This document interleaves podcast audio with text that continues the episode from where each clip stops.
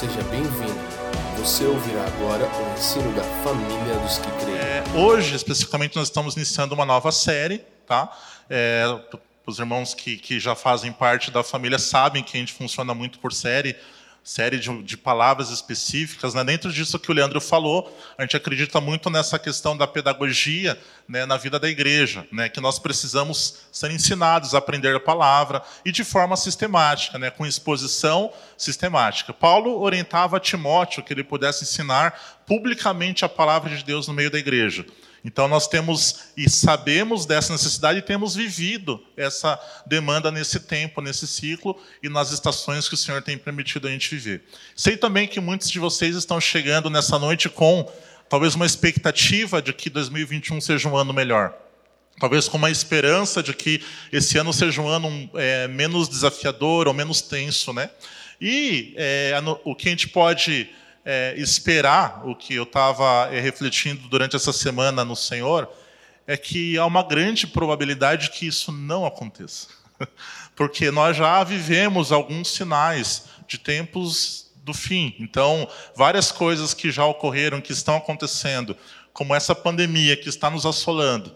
Eu falo aqui com autoridade de quem já perdeu amigo e familiar, como algumas pessoas aqui, ou que já estiveram internados. Então, é, a nossa expectativa em relação a 2021 não deve ser que 2021 seja um ano melhor para nós. Deve ser de que nós nos tornemos cristãos mais maduros, mais eficientes e mais capacitados pela palavra de Deus, porque somente dessa forma nós vamos conseguir é, ser um canal de esperança para aqueles que também não conhecem ao Senhor. Amém? Por isso nós estudamos, por isso nós nos dedicamos, por isso nós nos debruçamos perante a palavra do Senhor e perante é, boas literaturas também, porque elas nos conduzem ao entendimento mais pleno desse Deus que nós dizemos que tanto amamos. Nós cantamos aqui, né? Mais perto do monte, é, da face, é, me espanto com o peso da sua glória, né? Eu sempre digo é, essas coisas, né? Meio ruim até falar isso, né? mas se nós pensássemos nas coisas que nós cantamos, irmão, eu não sei se. Eu falo para vocês, eu mesmo não cantaria algumas músicas aqui, viu? Porque elas são desafiadoras dentro do âmbito e da sistemática qual nós temos realmente nos submetido, que é a da palavra de Deus. Amém? Tendo dito isto, então, só complementando, nós estamos iniciando uma série hoje que estuda um pouco sobre a doutrina de Deus, realmente de quem é Deus. Então, nós vamos estudar durante janeiro e fevereiro, né, até o final de fevereiro, sobre os atributos de Deus, ok? E eu fui incumbido, então, como o Leandro falou, de trazer essa primeira palavra. Estou absolutamente feliz por isso, mas também é, me sentindo desafiado porque não é sobre aquilo que eu tenho humanamente a capacidade de dizer né, mas sobre o quanto realmente na minha vida eh, eu tenho entendido esse atributo e tenho deixado Deus trabalhar através da minha vida né, nesse contexto, ok? Ah, então, para começar, abra a Bíblia de você, não sei se você está com a Bíblia, é, a tua versão impressa ou digital, João capítulo 1, do verso 1 ao 3. Ah, nós vamos começar por um atributo hoje que se chama a autoexistência de Deus, ok? Então, por que Deus existe ou de que forma ele existe, né? São coisas que eu sei que nesse primeiro momento para você pode parecer extremamente simples, extremamente simplista isso, mas você vai ver que no decorrer dessa série, quando outros irmãos estiverem falando, provavelmente o que vai acontecer com o Espírito de Deus é que ele vai te conduzir por um caminho um pouco mais profundo, desde que o seu coração esteja receptivo é, para ser ensinado, para ser trabalhado por Deus. Amém? Porque, logicamente, um coração é, soberbo não, não dá vazão para que nada de novo aconteça. Ok? E para dar uma referência para vocês, nós estamos usando essa literatura aqui, ó. A W. Tozer, O Conhecimento do Santo. Ok? Creio eu que tem na loja, né? Acho que tem na loja, né, Fê? Tem na loja, tá? Se você se interessar. Ah, sim, cara, é um livro que resume muito bem tá? É, outras literaturas um pouco mais densas do próprio Tozer e que é muito interessante, um livro gostoso de você ler. Só isso que eu falo. Eu estou lendo ele agora e é muito interessante, ok? Então essa série também, se você quiser adquirir esse livro, você vai estar tá, é, embasando um pouco mais além daquilo que você anota, o que você vê aqui, os seus estudos dentro da palavra de Deus, ok? Nós vamos lá então. Alta existência de Deus. É, por que Deus existe, né? ou de que forma ele existe. Vamos ler esse versículo aqui, que é um, um dos principais que eu quero trabalhar com vocês nessa noite. João capítulo 1, do verso 1 ao 3, diz o seguinte. A, a versão que eu estou usando aqui é uma versão da King James, tá? Pode ser que na tua Bíblia esteja um pouquinho diferente algumas palavras, mas não tem problema. Diz assim: Em princípio era a palavra, e a palavra estava com Deus, e a palavra era Deus. Esse estava em um princípio com Deus. Três. Todas as coisas foram feitas por ele e sem ele nada do que foi feito se fez, ok? É, nesse conceito é, de autoexistência, o próprio Tozer fala né, que toda a, a, humanidade, que Deus ele deixou né, para a humanidade é, um pouquinho da sua existência. O ser humano ele, ele nasce né, com essa percepção de que existe um Criador. Eu não sei quantos de vocês, eu vivi isso é, também na minha infância, apesar de ter nascido, como se diz, em berço cristão, mas quantos de vocês lembram aqui de os que já são pais, principalmente, chegam a uma determinada fase onde as crianças começam a perguntar sobre Deus, né? Alguém pode pensar, ah, ok, isso é fruto da interação né, dessa criança, né, no seio ali de uma família cristã. Mas mesmo é, crianças que nascem em lares não cristãos, é, em algum momento da vida ou na escola, elas apresentam essa mesma curiosidade, né, de perguntar quem é Deus, quem criou a natureza. Elas não perguntam né, dessa forma tão acurada, às vezes elas perguntam quem que criou o passarinho, quem criou o cachorro, quem criou o gato. Então, é, a criança, quando nasce, né, ela já nasce é, naturalmente com uma percepção de que há um Criador, até mesmo por causa da própria, da própria natureza.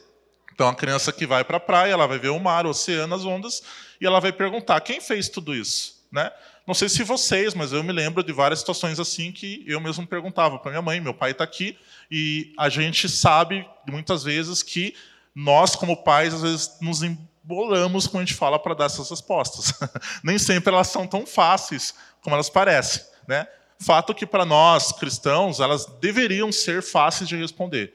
Muitas vezes elas não são por conta do que o Leandro falou aqui. Né? Até uma, um dado interessante, não sei se talvez algum já tenha se deparado com alguma leitura que cite isso, mas nós, é, como seres humanos, utilizamos geralmente menos de 10% da nossa capacidade cerebral. Por que Deus nos deu tanto né, e por que nós utilizamos tão pouco? Né? Isso é realmente desafiador no sentido que nós temos que nos esmerarmos em adquirir mais tanto o conhecimento bíblico como todo tipo de conhecimento que estiver à nossa disposição. É, daqui a pouco eu vou falar um pouquinho sobre a ciência também, como ela tenta, às vezes, provar que Deus não existe, né?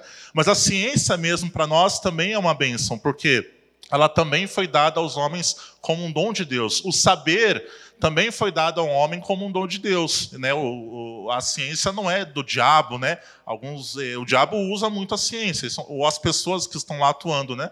Mas é um fato que o saber ele foi dado de Deus para o homem. Então, logo a ciência ela não é maligna. Ela pode ser utilizada de forma maligna. Né? É igual um carro. O carro é uma bênção para alguns e para outros pode ser um instrumento de morte, de pessoas que se embriagam, vão para o volante e tudo mais, ok? Então, é, Tozer ele fala sobre isso, que existe sim um senso interior, é, que a humanidade é, tem esse senso sobre Deus. Quer ver? Abra sua Bíblia em Romanos, capítulo 1. Projeta para nós, João. Romanos, capítulo 1, verso 19. Vamos ver o que diz as Escrituras. Romanos, capítulo 1, verso 19. Paulo escreve essa carta aos Romanos. Nós já tivemos aqui uma série né, inteira só sobre o livro de Romanos. Quem lembra? A série que nós tivemos sobre o livro de Romanos. Né? Nós acompanhamos muito bem. É, inclusive, temos livros também ali na livraria sobre isso, né? do Tim, só sobre é, o livro de Romanos. Romanos, capítulo 1, verso 19. É... Eu vou ler do 15 em diante, tá? Eu coloco aqui, às vezes, uns versículos meio isolados e não gosto, na verdade, da coisa muito é, recortada. Então, vou ler a partir do 15, tá, Joe? Você se vira aí para projetando até o 19, tá? O Joe já está lá assim. Diz assim as Escrituras: Então, quanto a mim, estou pronto para pregar o Evangelho também a vós que estáis em Roma. Porque eu não me envergonho do Evangelho de Cristo, pois é o poder de Deus para a salvação de todo aquele que crê, primeiro do judeu e também do grego. Porque nele a justiça de Deus é revelada de fé em fé, como está escrito: o justo viverá pela fé. Porque a ira de Deus é revelada do céu contra toda a impiedade e injustiça dos homens, que detêm a verdade em injustiça.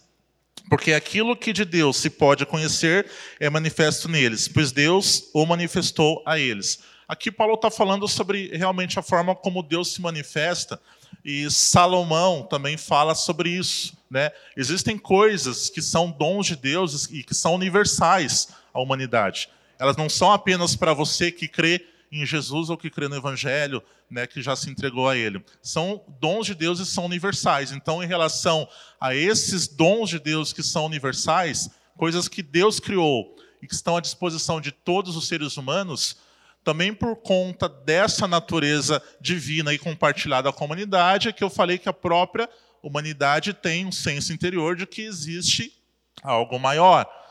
Agora, o que muitos fazem com isso nós temos apenas dois tipos de indivíduos.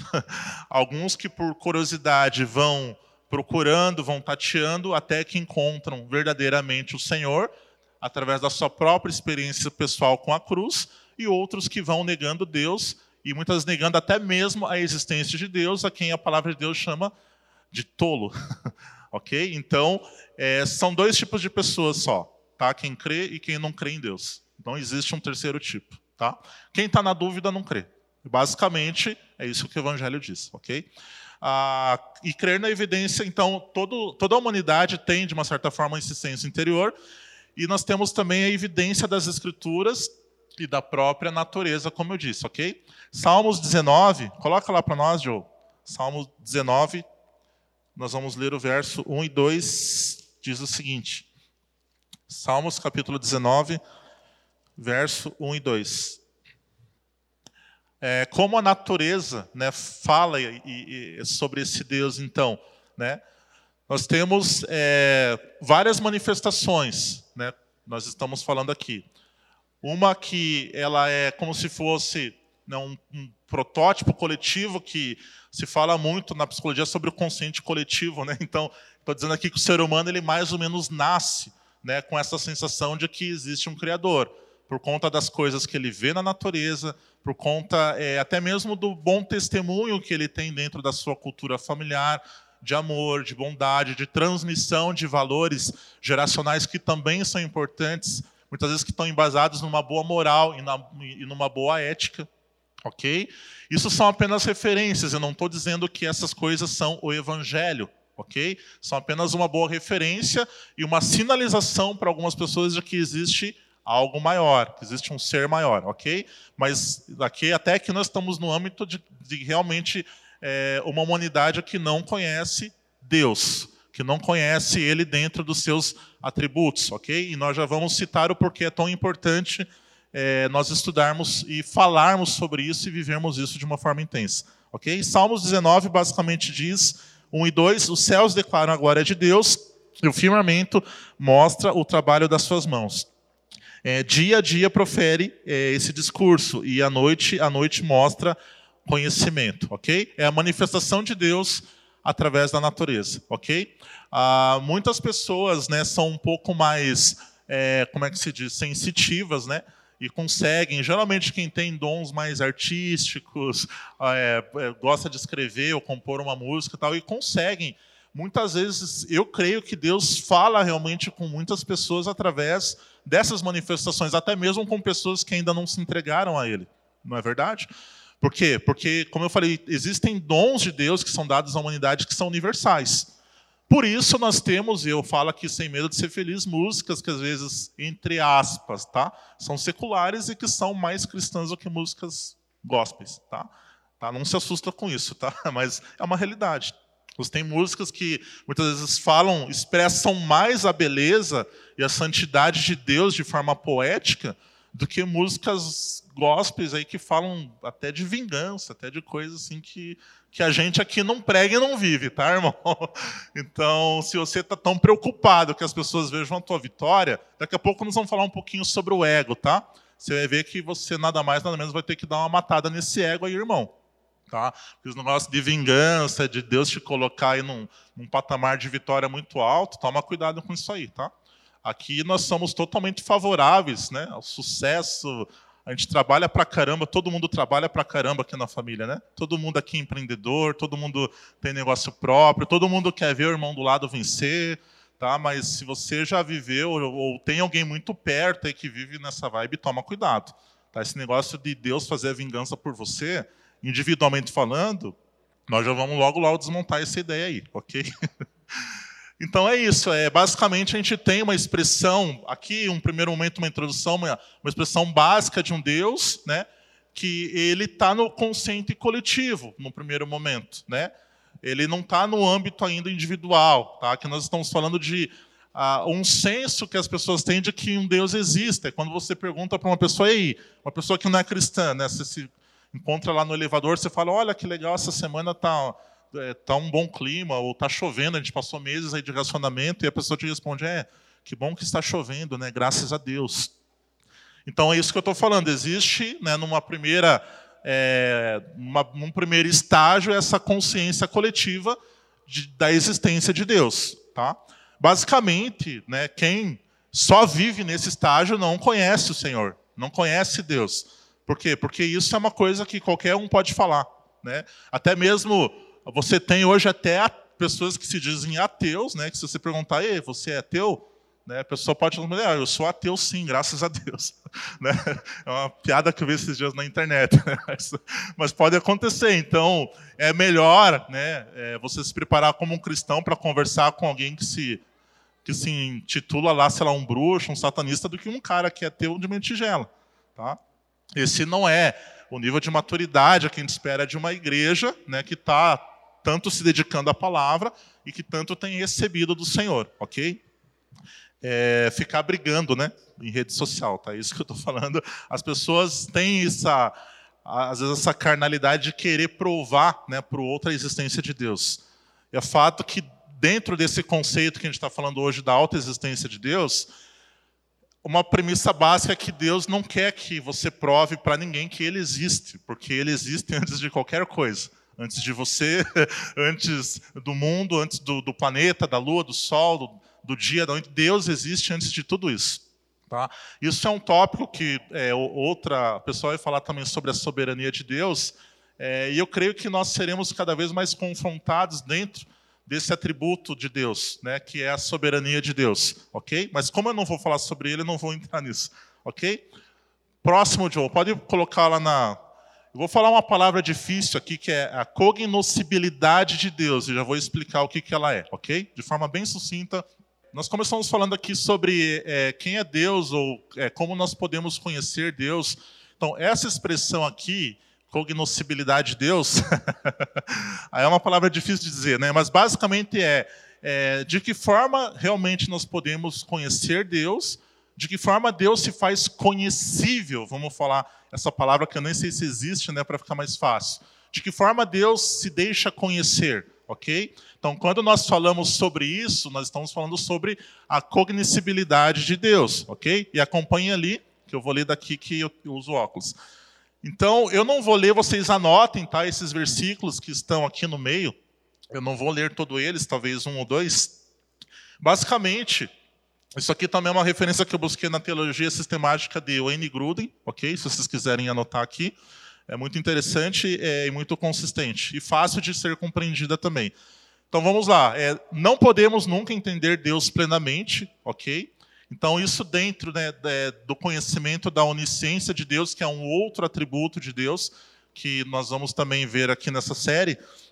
É, isso diz respeito à, à mente do Senhor, a forma como é, Deus pensa. Então, dentro desse atributo, logicamente, nós, como seres humanos limitados, nós não conseguimos né, entender Deus plenamente. Né? Por mais que você estude, por mais que nós tenhamos aqui as escrituras que falam muito sobre esses atributos, sobre a vontade manifesta do Senhor, sobre o propósito do, da, de, durante todas as escrituras de manifestar Cristo a nós.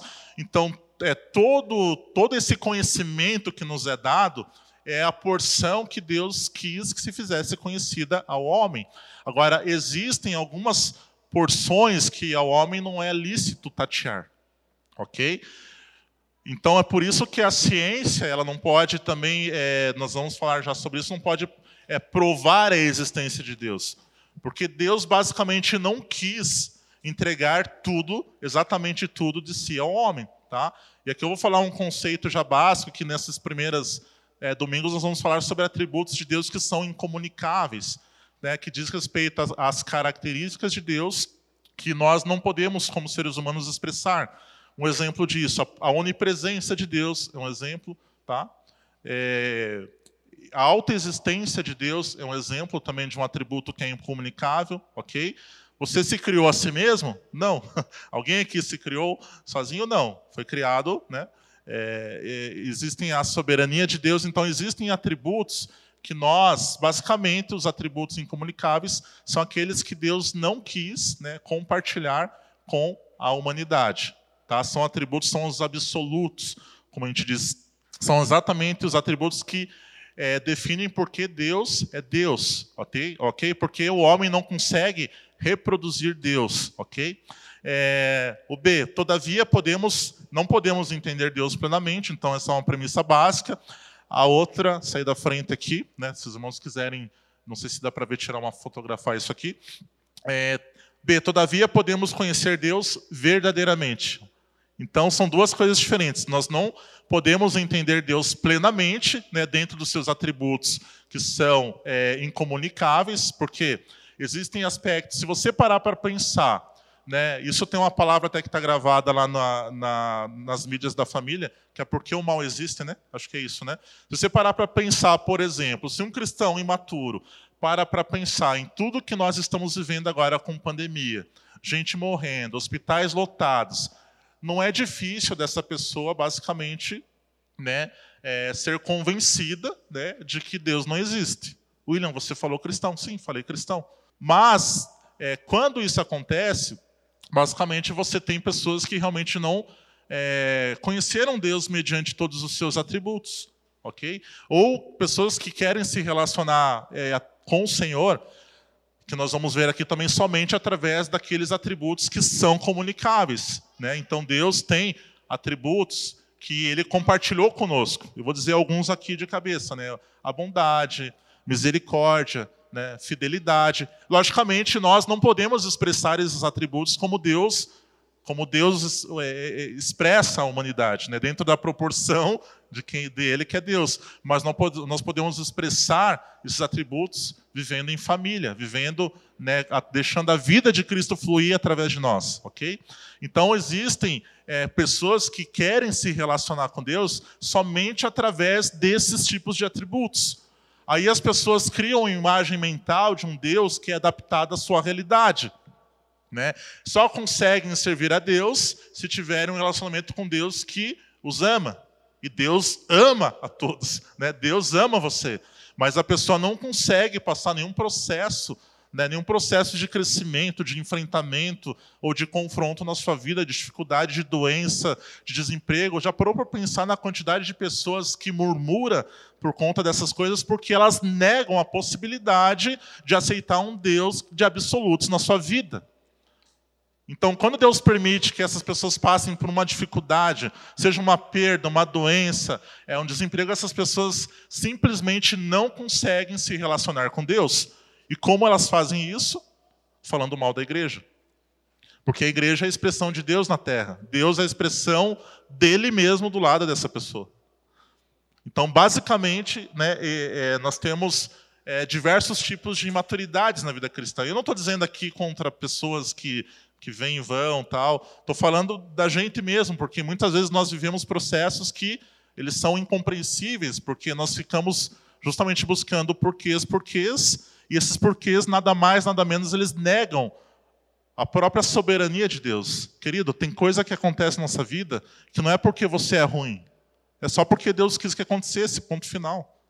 Entendeu? O ruim a gente já é mesmo, a gente já nasce em pecado, a gente já nasce tudo zicado, tudo, né, tudo na carnalidade, a criança já nasce, cresce um pouquinho, já está batendo na cara da outra, já está pegando objetos, tem que ensinar a não roubar, tem que ensinar a fazer tudo que é bom, porque a gente já nasce no pecado. A gente já nasce ruim.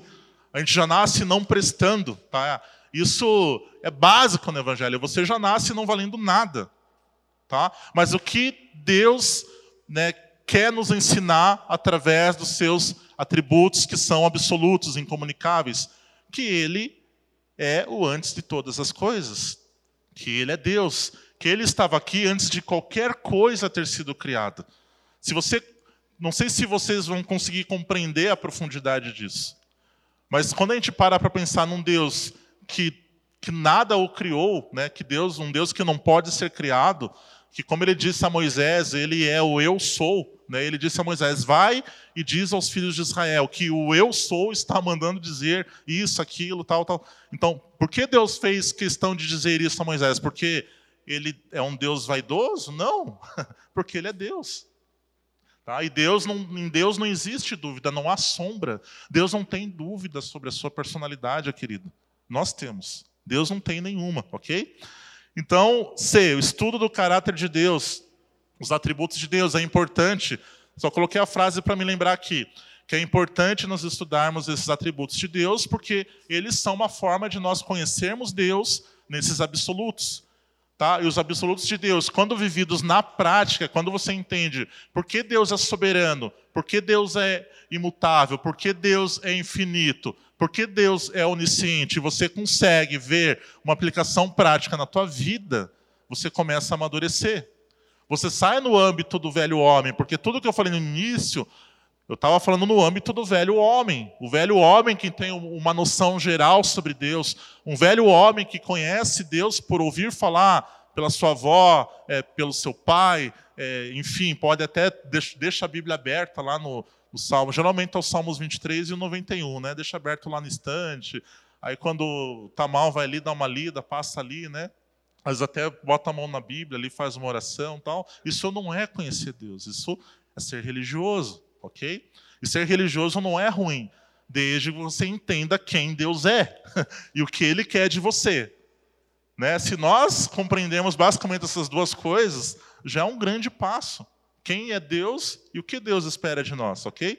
Então, é, eu já falei ali, mas está ali para vocês anotarem os atributos incomunicáveis, se quiser anotar rapidinho, ou sugiro que né, adquira o livro ali na livraria, né? não sei o preço, mas estou fazendo bastante propaganda aqui, que até não, não aborda tanto, tanto sobre essa organização, mas eu coloquei ela aqui a título de vocês conseguirem se organizar também nessa série, ok?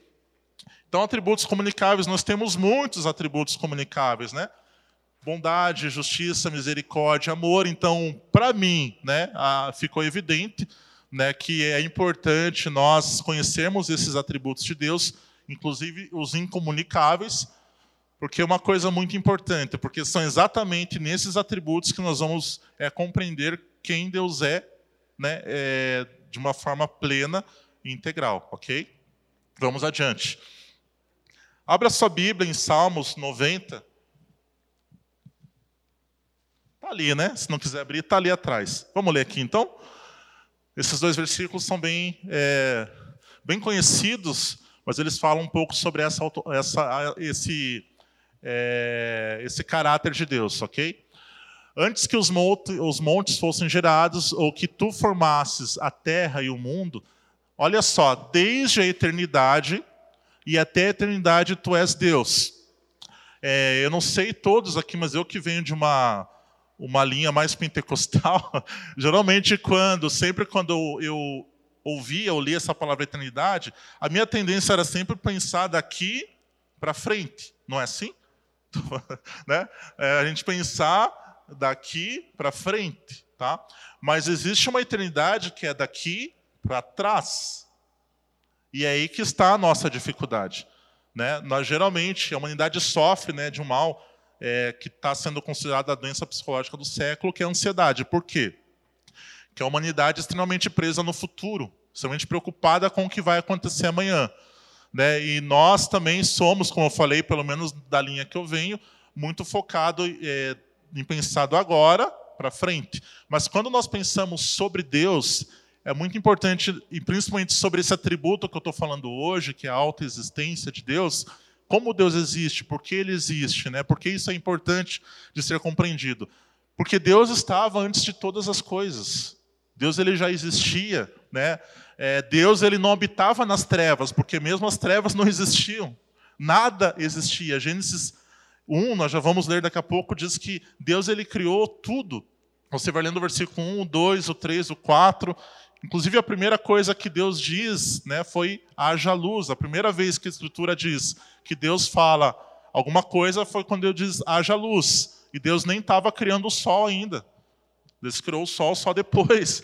Então, eu falei isso uma outra vez. Deus, quando ele diz haja luz, ele nada mais, nada menos está compartilhando um pouco da sua essência, porque Deus é luz. Deus ele é luz. Então, quando ele diz haja luz, ele está criando é, e dando para a humanidade um pouco de si.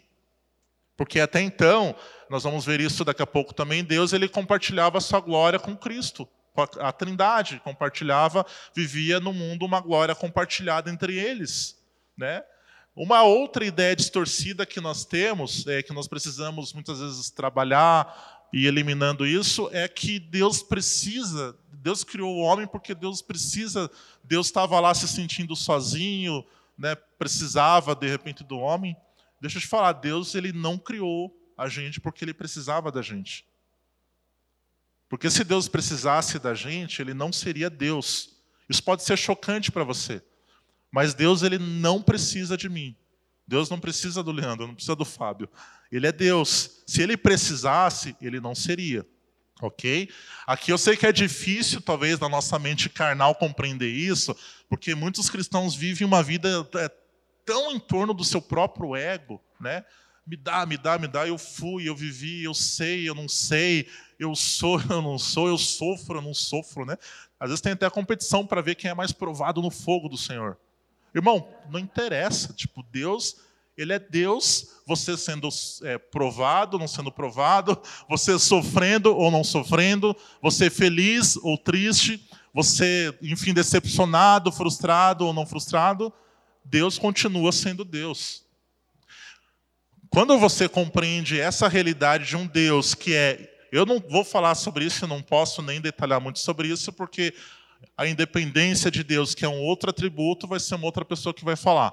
Mas basicamente, quando você começa a entender essa realidade de um Deus que não precisa do homem, no mínimo você vai parar de chororô. no mínimo, a gente vai parar é, com alto sofrimento, sabe? Deixa só a vida bater em você, já tá bom demais, porque a vida bate, né? Tipo, a, Jesus falou: no mundo tereis aflições, né? Tem de bom ânimo porque eu venci o mundo. Então deixa só a vida te bater, não precisa você ficar com autocomiseração, com autopiedade, porque isso não te leva a conhecer mais o Senhor. Deus, ele. Ah, e outra coisa, Deus não. Deus não. Diga assim, Deus não tem dó de mim. Ele tem misericórdia. É diferente. é muito diferente. Né? Algumas pessoas têm uma concepção de um Deus que tem dó tipo, né, que como se Deus é, Deus move muitas coisas em prol de uma pessoa, claro que Deus move. Deus move uma igreja inteira. Deus ama tanto uma pessoa, né, que faz um pastor largar as 99 e atrás só de uma. Isso é uma prova cabal do amor de Deus. Agora a gente tem que parar de pensar que Deus vai fazer as coisas, movimentar coisas só porque nós estamos sofrendo. Não. É porque ele age por processos na tua vida para que você o conheça como um Deus, um Deus absoluto. Um Deus que expressa as suas misericórdias todos os dias, através é, da renovação de cada dia, Deus novamente tem misericórdia por nós, e isso é maravilhoso. As Escrituras falam isso, isso é grandioso. Mas isso também não é um cartão de crédito para pecar. Não é um cartão de crédito, não é crédito no céu para você viver uma vida né, além do que, do que aquilo que é ensinado. Então, eu vivo do jeito que eu quero, eu faço o que eu quero. Né? E algumas pessoas, às vezes, se perdem numa libertinagem justamente porque não sabem. Né? Quem vive em libertinagem ou, de outro lado, numa religiosidade é, danosa, né, extremamente zelosa pelas próprias obras, sem reconhecer a graça, essas duas pessoas carecem de amadurecer no Senhor carecem de ter um encontro real com as Escrituras que seja para elas uma libertação no seu próprio estilo de vida. Ok? Então, é, os opostos, né, tanto o, o, ser humano que vive na sua própria libertinagem, como o ser humano que tenta provar que é bom para Deus, porque ele é bonzinho, extremamente zeloso, porque o Leandro perguntou aqui, né, quem é capaz de guardar toda a lei na sua perfeição? Né? Ninguém falou que sim. Alguém aqui é capaz de fazer isso? Não muitas vezes o zelo, ele consome tanto algumas pessoas que elas realmente são tão consumidas que elas morrem. De tão zelosas que elas são de comprovar, né, às vezes tentar provar para Deus que elas são tão boas, né, a ponto de, enfim, conseguir mostrar a sua fidelidade, seu amor, sua justiça. Lembra que eu falei que tem pessoas que se relacionam ou querem ou tentam se relacionar com Deus somente através dos atributos comunicáveis?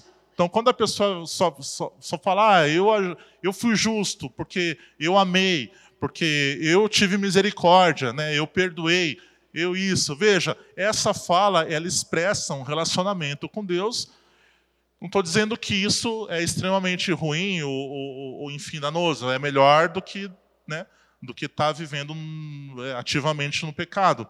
Mas muitas vezes há uma distorção no fato de como nós conhecemos Deus, e essa distorção nos leva a cometer equívocos e erros que não podem, basicamente, nos justificar perante Ele. Então, é uma questão também de justificação, a forma como nós vivemos ou tentamos é, provar que conhecemos Deus, ok? Então, Isaías 40, 28 diz o seguinte: Tu não tens conhecido, tu não tens ouvido que o eterno Deus. Olha quantos adjetivos o profeta Isaías coloca aqui.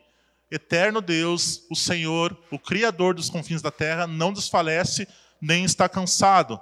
Não há quem perscrute o seu entendimento, ok? Então, por isso nós né, temos uma parte de Deus a qual Ele quis que se fizesse conhecido a nós, a humanidade, aos seus filhos, à igreja, né, até mesmo a própria ciência, e outra parte não. Ok? Porque existe uma parte de Deus, né, não há quem perscrute o seu entendimento. Né? A ciência, mesmo a igreja, não consegue entrar na mente de Deus e descobrir tudo o que Deus pensa. Tá? Isso é impossível. Ok? Então, é, eu gosto muito, sabe, de estudar essas coisas, porque eu acho que elas desmistificam um pouco o nosso relacionamento com Deus, né? Existem pessoas que também entram numa busca frenética, né, de, de, de paixão, e a gente já viveu isso, né, Leandro? Muitas vezes a gente orava toda sexta no monte, irmão. Quem são vocês na fila do pão? brincadeira, é brincadeira, tá, irmãos? A gente ia, mas a gente ia para toda sexta para o monte para orar e buscar Deus, e nós encontramos Deus. Uau! Como nós encontramos Deus, né? Nossa, meu Deus, nós encontramos muito o Senhor em oração, ok? Mas isso em nenhum momento pode ser para o cristão, porque ele consegue é, desenvolver uma vida devocional, né? Uma motivação, né? Enfim, para uma possível superioridade, uma possível prepotência ou, arrogante, ou arrogância perante a própria igreja do Senhor. Porque se orar te aproxima de Deus, no mínimo é para te fazer alguém melhor. No mínimo é para te fazer é, ofertar um testemunho melhor no seu trabalho, no trânsito, né? É, com as coisas que são básicas na tua vida. Se você ora muito e não testemunha do Senhor, pode parar de orar. Tá? Estou falando até uma heresia aqui. Para de orar e vai ler um pouco mais a Bíblia.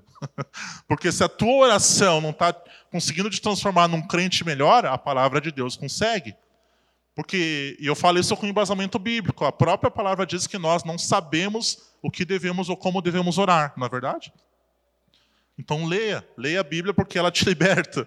Ela te liberta de você mesmo, irmão. Ok? Vamos adiante. Põe lá a citação do Tozer, Tozer sempre quebrando tudo, né?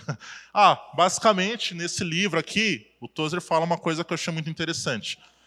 É que uma boa parte, não diz todas, e eu também fazendo questão de citar, porque para vocês não acharem que eu sou tão inteligente, porque eu não sou, ah, mas as pessoas, muitas pessoas que estão, às vezes, é, tentando viver o evangelho dentro das igrejas cristãs, eles acabam vivendo muitas distorções justamente porque eles têm um baixo conceito sobre quem é Deus.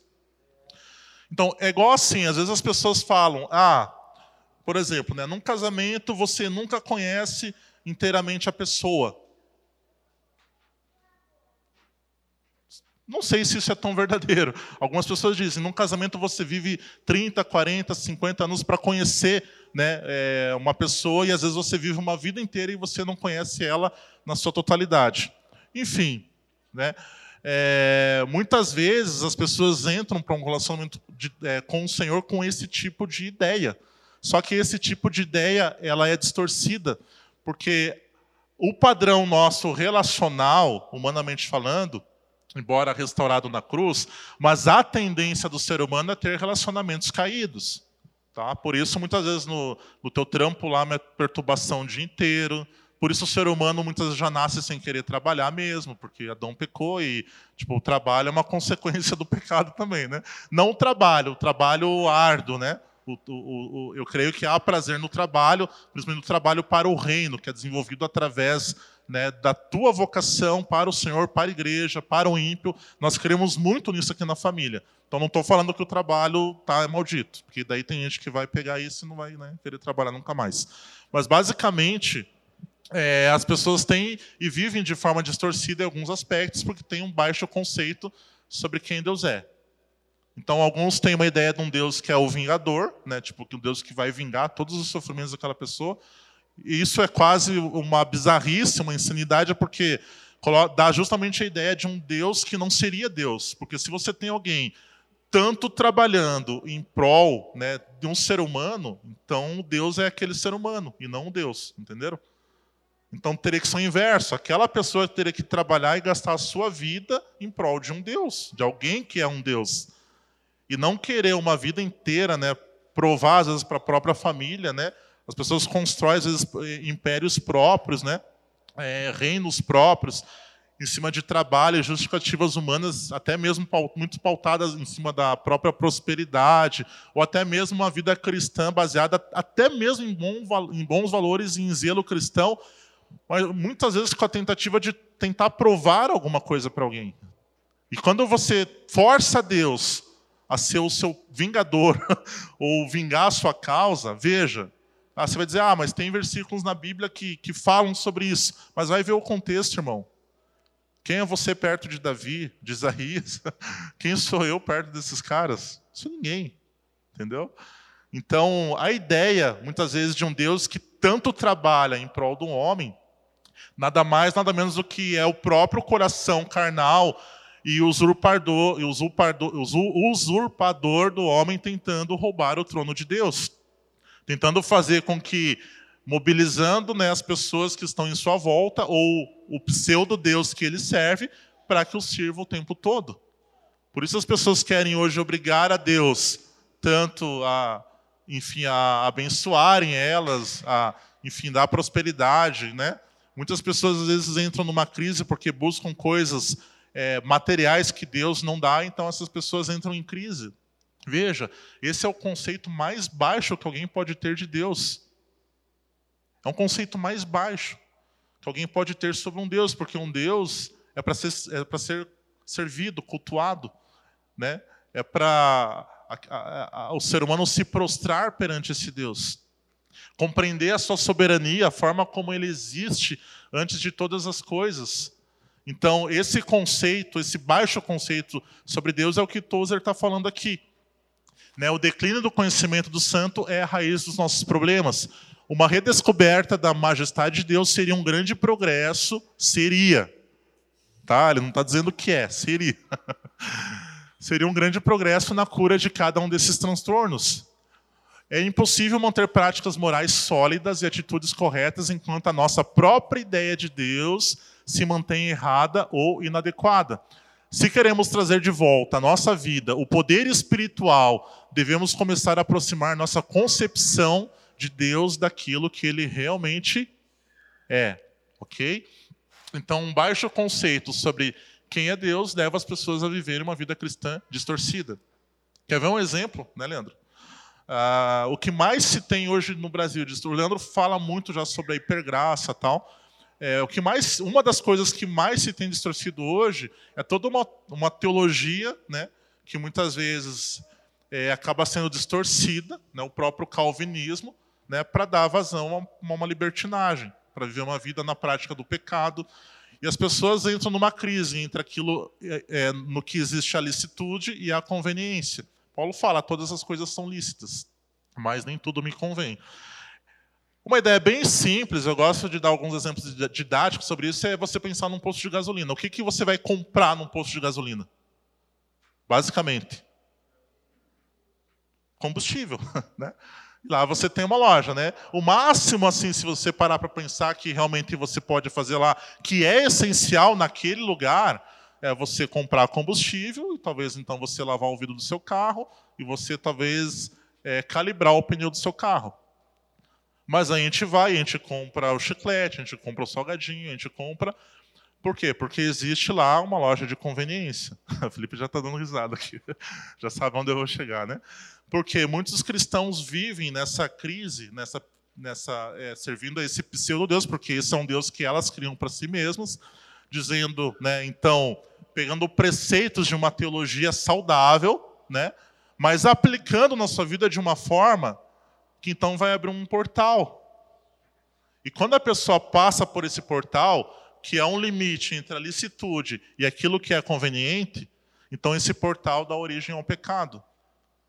E o pecado que eu estou falando aqui não é sobre o beber, o fumar, é sobre na sua vida aquilo que é conveniente ser mais importante do que aquilo que é fundamental.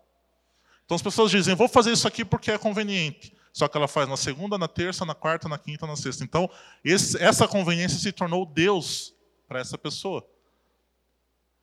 E por que, que esse princípio de hoje é tão importante, a autoexistência de Deus? Irmãos, nada em vão.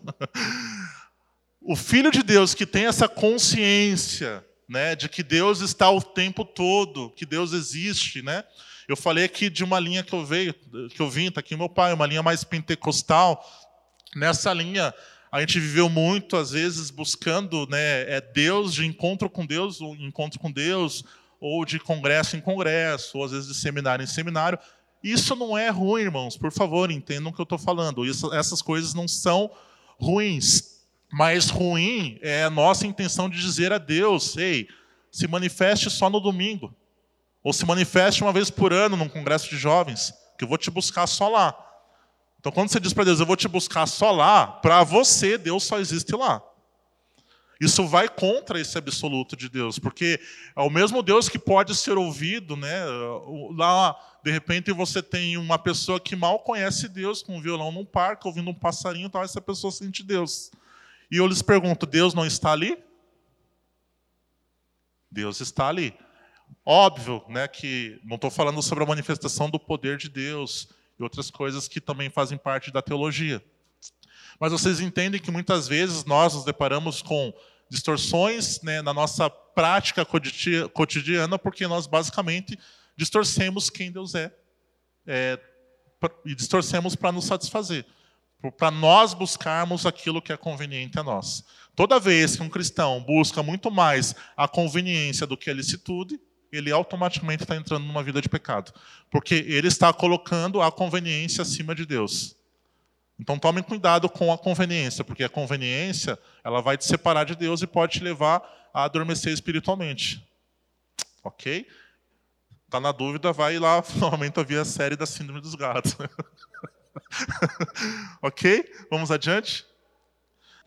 Desenvolvendo um pouco mais então essa ideia, né? É, como eu falei desde o início, Deus ele não tem origem ok? Isso é muito importante, porque ah, basicamente o fato de Deus não ter origem é o que distingue ele de tudo, todo o restante. Tudo que Deus criou, né, é distinguível de Deus simplesmente porque o próprio Deus não tem origem em nada. Eu não consigo nem pensar direito sobre isso, sabe? Eu quase rachei meu cérebro de, de pensar sobre como Deus existe antes de tudo e enfim, não tinha nada e Deus estava ali, a Trindade estava ali se relacionando em glória, né? E Deus também não precisava do homem, mas criou o homem, porque daí tem a soberania de Deus, ele quis criar o homem. então tem muitas coisas que nós precisamos buscar, ainda que nós não tenhamos uma compreensão plena, como eu falei no início, nós podemos nos relacionar com Deus de uma forma verdadeira. Lembram disso? Então, se nós podemos nos relacionar com, forma, com Deus de uma forma verdadeira, essa é a motivação para nós nos aplicarmos a todo o conhecimento e buscarmos nas Escrituras as respostas que nós pudemos ter e que Deus permitiu que nós tivéssemos, ok? De onde Deus veio também é uma resposta que, que demonstra justamente o pensamento de uma criatura. Então, toda essa busca, seja né, pela a refutabilidade que a ciência tenta muitas vezes é, ir contra o Senhor, contra Deus, dizendo que Deus não existe, seja por pessoas que querem refutar a Deus ou têm a curiosidade de descobrir quem é Deus, de qualquer maneira, tá, essas duas buscas nada mais são, se você parar para pensar de uma forma um pouco mais filosófica sobre isso, é justamente a resposta de uma criatura. Porque, uma, uma, porque alguém buscaria tentar provar, né, através da ciência, que Deus não existe? Se algo não existe né, para você ou para mim, aquilo simplesmente não existe. Não preciso me aplicar tanto em relação àquilo. Então, essas manifestações, sejam por oposição ou, ou por curiosidade, elas nada mais são do que a manifestação de uma criatura. Ok? Não são a manifestação de um ser. Né? A ciência é, defende é, em grande escala o evento do Big Bang.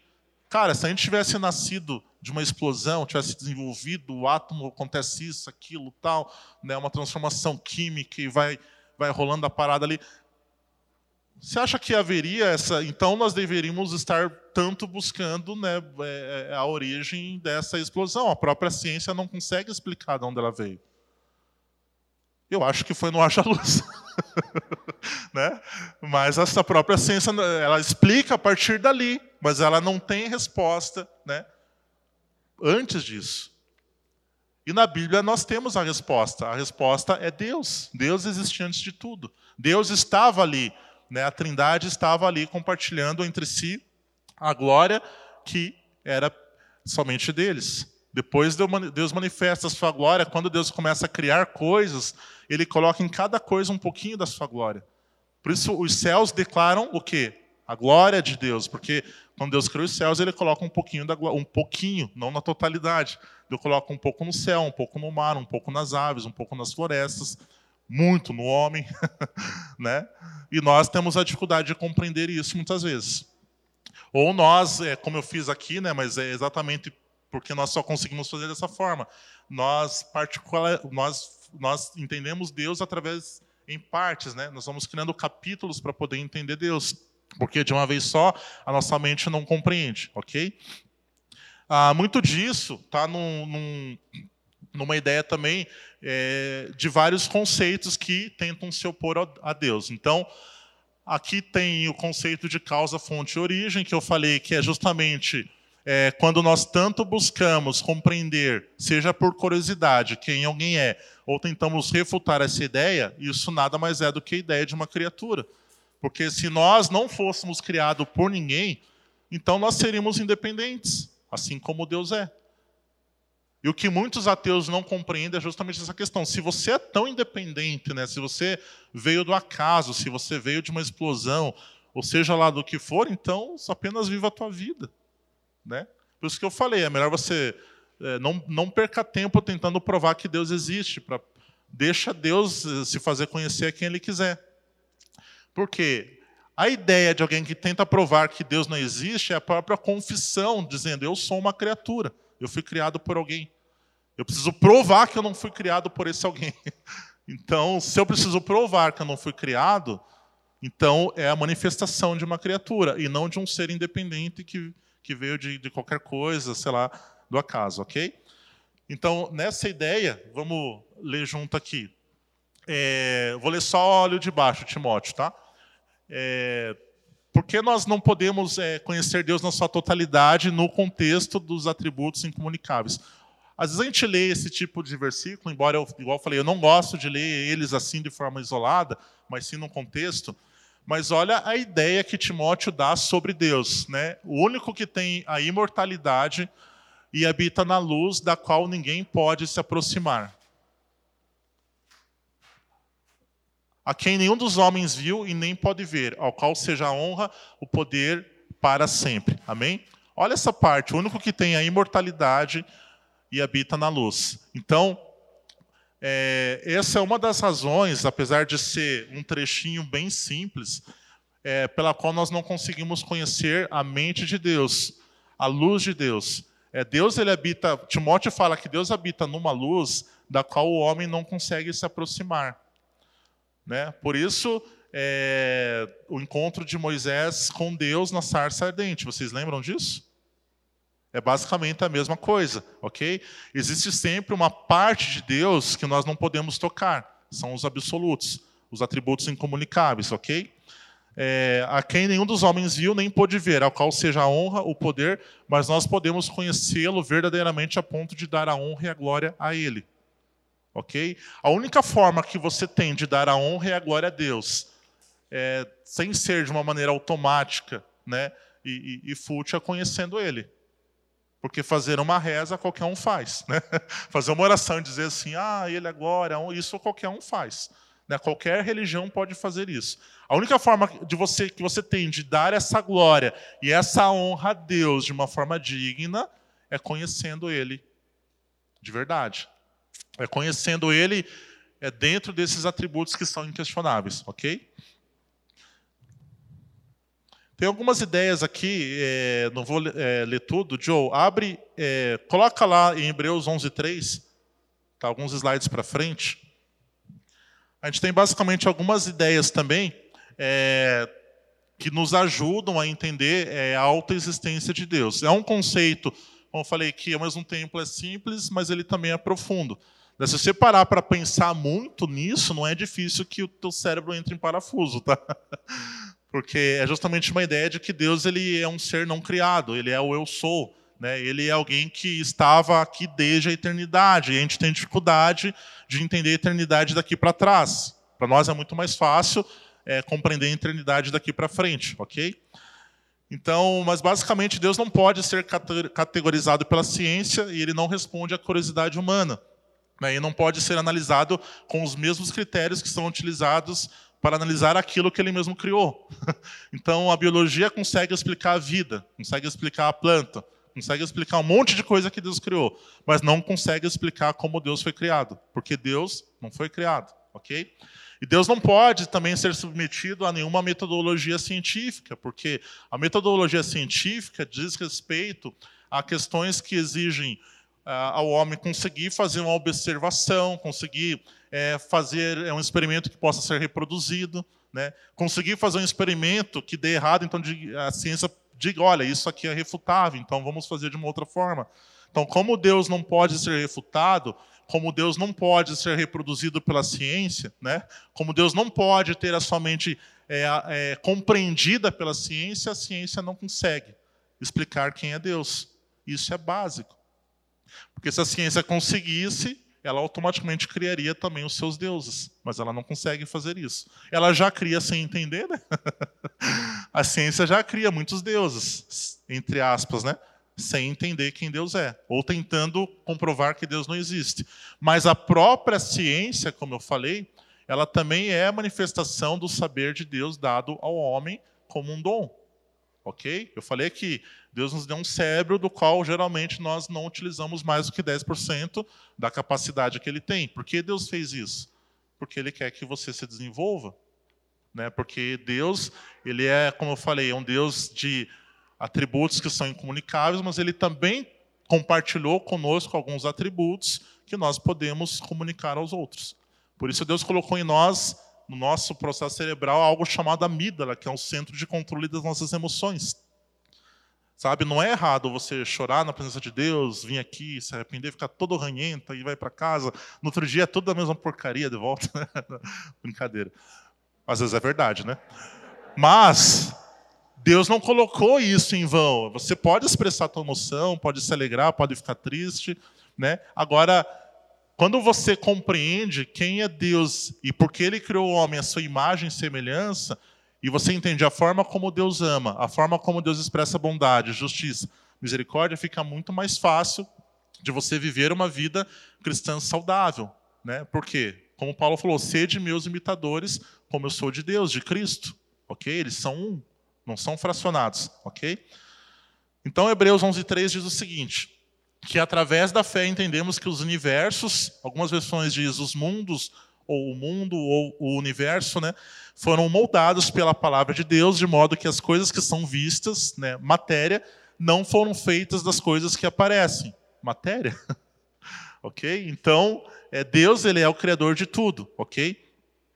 É, tem também uma citação que eu vou colocar aqui, coloca lá, Joe, o N. Gruden, a citação, é, que dá justamente essa ideia de um Deus que é altamente é, diferente, singular. Né? A forma como ele existe é diferente da nossa. Nós criamos muitas vezes na nossa mente um Deus né, a partir da nossa própria experiência de existência. Isso é catastrófico, porque tem pessoas que existem de uma maneira muito ruim. Né? Então, se essas pessoas não têm um encontro verdadeiro com Deus, né, a ideia que elas têm de Deus é um espelho da sua própria experiência pessoal. Por isso você tem tantas pessoas que não reconhecem, mas estão extremamente magoadas com Deus. Estão extremamente chateadas com Deus, né? Como falei, ou querem que Deus vingue sempre a causa delas. Né? Deus é tipo o vingador ali daquela pessoa, né? Porque essas pessoas constroem um Deus a partir da sua própria experiência. Só que Deus, ele não existe dessa forma. Tá? Ele não existe para satisfazer o seu ego. Ele não existe para satisfazer tudo que gira em torno de nós mesmos, mas em torno dele, ok? Então, coloca lá para nós, Joe. Tá lá. O ser de Deus é também algo totalmente singular. Não se trata apenas de que Deus não precise da criação, independência de Deus, ok? Para nada, mas também de que Deus não pode necessitar da criação para nada. Como eu falei, porque se Deus precisasse de mim, de você, ele não seria Deus. Isso fere você? Me fere um pouquinho. mas é assim, Deus é Deus. A diferença entre criatura e o criador é imensa, pois Deus, pois Deus existe em uma ordem fundamentalmente diferente de existência. Não significa apenas que nós existimos e que Deus sempre existiu, mas também que Deus existe necessariamente de modo infinitamente melhor, mais forte e mais excelente. Presta atenção, olha, essa diferença entre o ser de Deus e o nosso é mais que a diferença entre o sol e uma vela, mais que a diferença entre o oceano e uma gota d'água, mais que a diferença entre o gelo do Ártico e um floco de neve, mais que a diferença entre o universo e a sala onde estamos sentados. O ser de Deus é qualitativamente, qualitativamente diferente. Nenhuma limitação ou imperfeição na criação deveria ser projetada em nossa concepção de Deus. Ele é o Criador, tudo o mais é criatura. Tudo pode desaparecer num instante, ele existe necessariamente para sempre eternidade. Então, nessa frase tem vários atributos de Deus que estão aqui escondidos. Ok? Se nós conseguimos compreender essa essência de Deus na nossa vida, a própria vivência, a própria vivência que nós temos do Evangelho se torna muito mais fácil. Nós vamos compreender de uma maneira muito melhor, porque é, Deus enviou o seu Filho, porque da cruz, porque da exigência de negar a si mesmo. Né? São todos é, preceitos que são básicos do Evangelho, mas nós temos é, se são básicos, por que temos cristãos com imensas dificuldades a respeito disso? porque eles são básicos teoricamente falando, mas na prática, às vezes eles não são tão simples, porque requerem a própria morte do ego, que eu vou falar rapidamente aqui, já estou encerrando, ok? Então, é, para nós caminharmos é, para um conceito onde, como eu falei aqui antes, né, que há pessoas que criam uma imagem de um pseudo-deus um pseudo -deus em volta de si próprios por causa do ego. Agora, uma coisa, presta atenção, o ego o eu que nós temos também foi Deus que criou. Só que ele se corrompeu na queda, ele se corrompeu no Éden. Cristo restaurou para aqueles que se arrependeram, são crucificados e ressuscitados com Ele.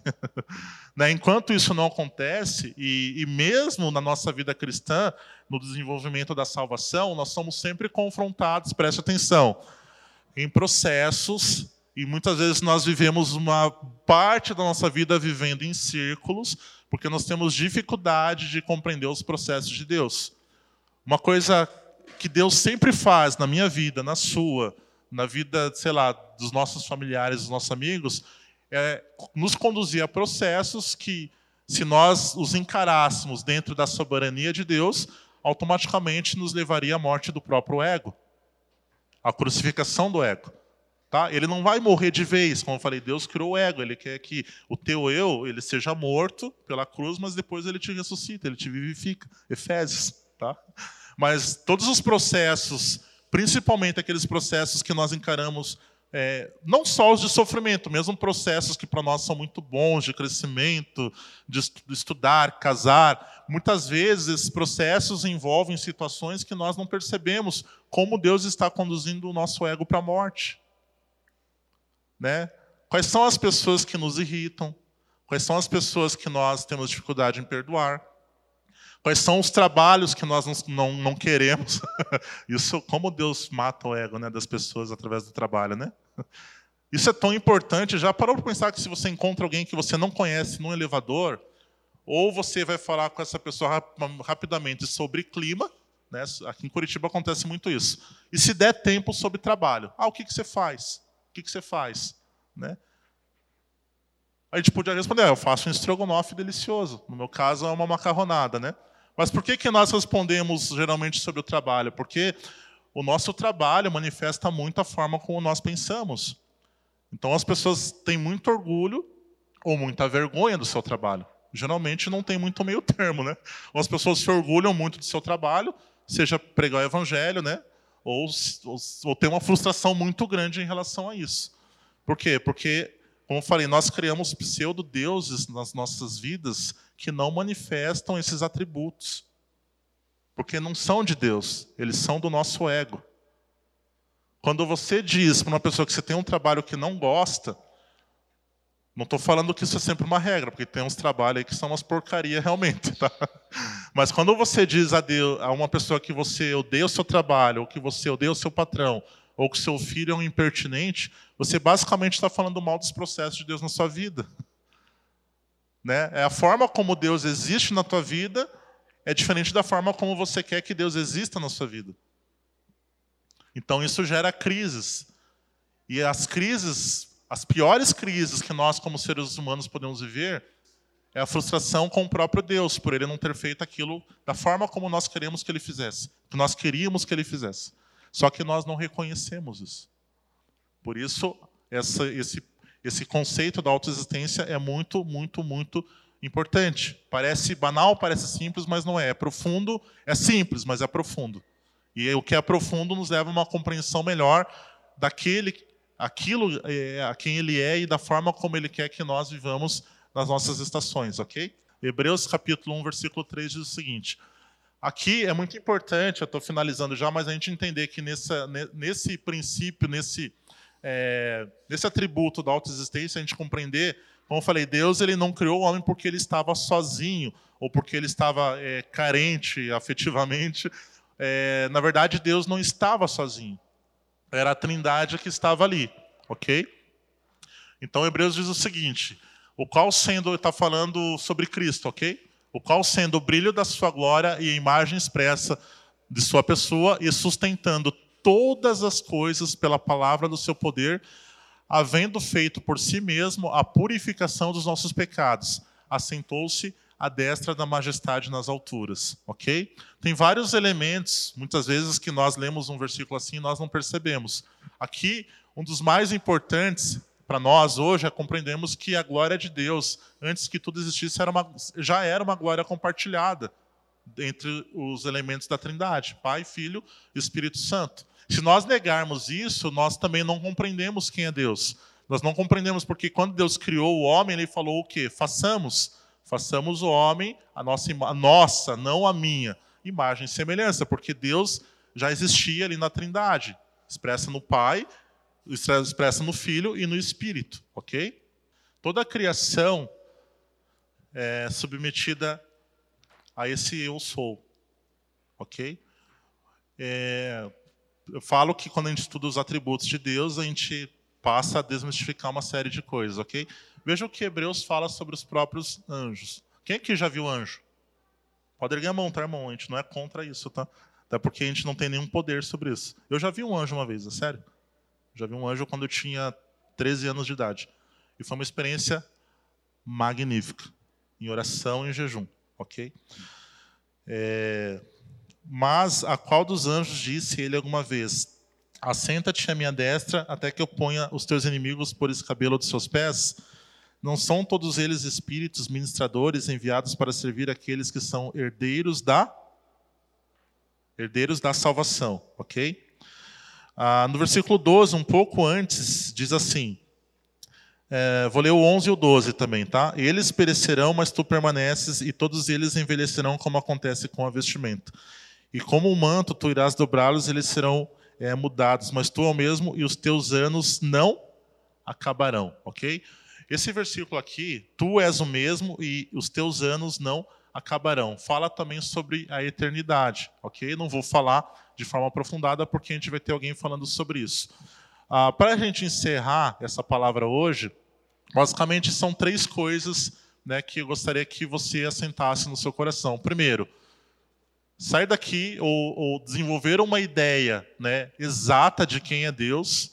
Né? Quando nós nos é, empenhamos em buscá-lo dessa forma e não apenas de uma forma mística, irmão, o nosso crescimento pode ser muito mais acelerado do que quando nós o buscamos apenas de uma forma mística. E o que é buscar Deus apenas de uma forma mística, William? É você parar de pirar o cabeção, né, como algumas pessoas fazem, e achar que você precisa, talvez, sei lá, se você tem a disponibilidade de fazer isso, irmão, por favor, faça. Tá? Jejua três, quatro, cinco, seis, sete vezes por semana. Mas não fica orando para Deus vingar a tua causa, pelo amor de Deus. Vai pegar um livro como esse aqui e vai ler.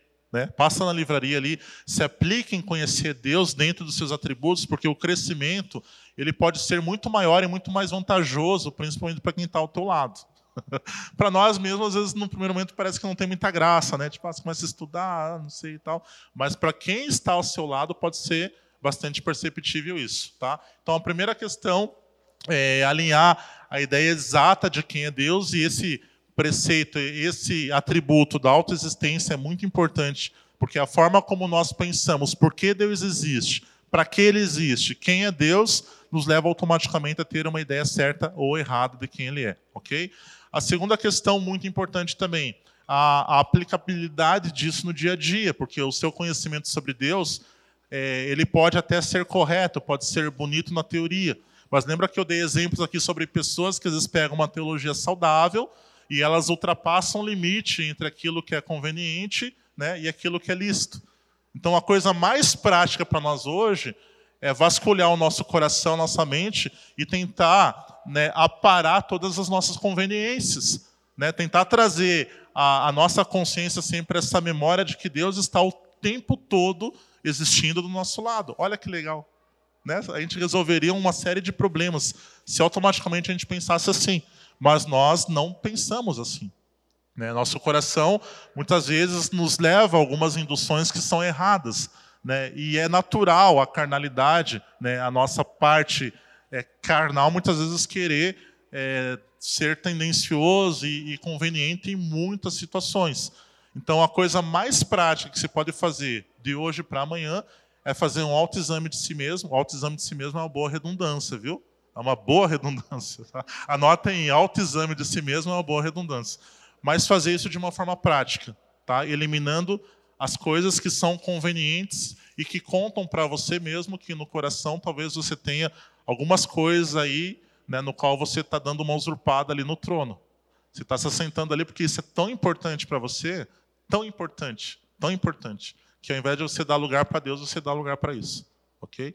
E a terceira questão, compartilhe. Nós falamos aqui sobre os atributos comunicáveis, né, que nós vamos ver muitos pela frente ainda. Deus compartilha atributos com a gente: amor, misericórdia, fidelidade, né, justiça. Né? Justiça nos nossos dias é uma característica, um atributo de Deus muito importante de ser manifestado.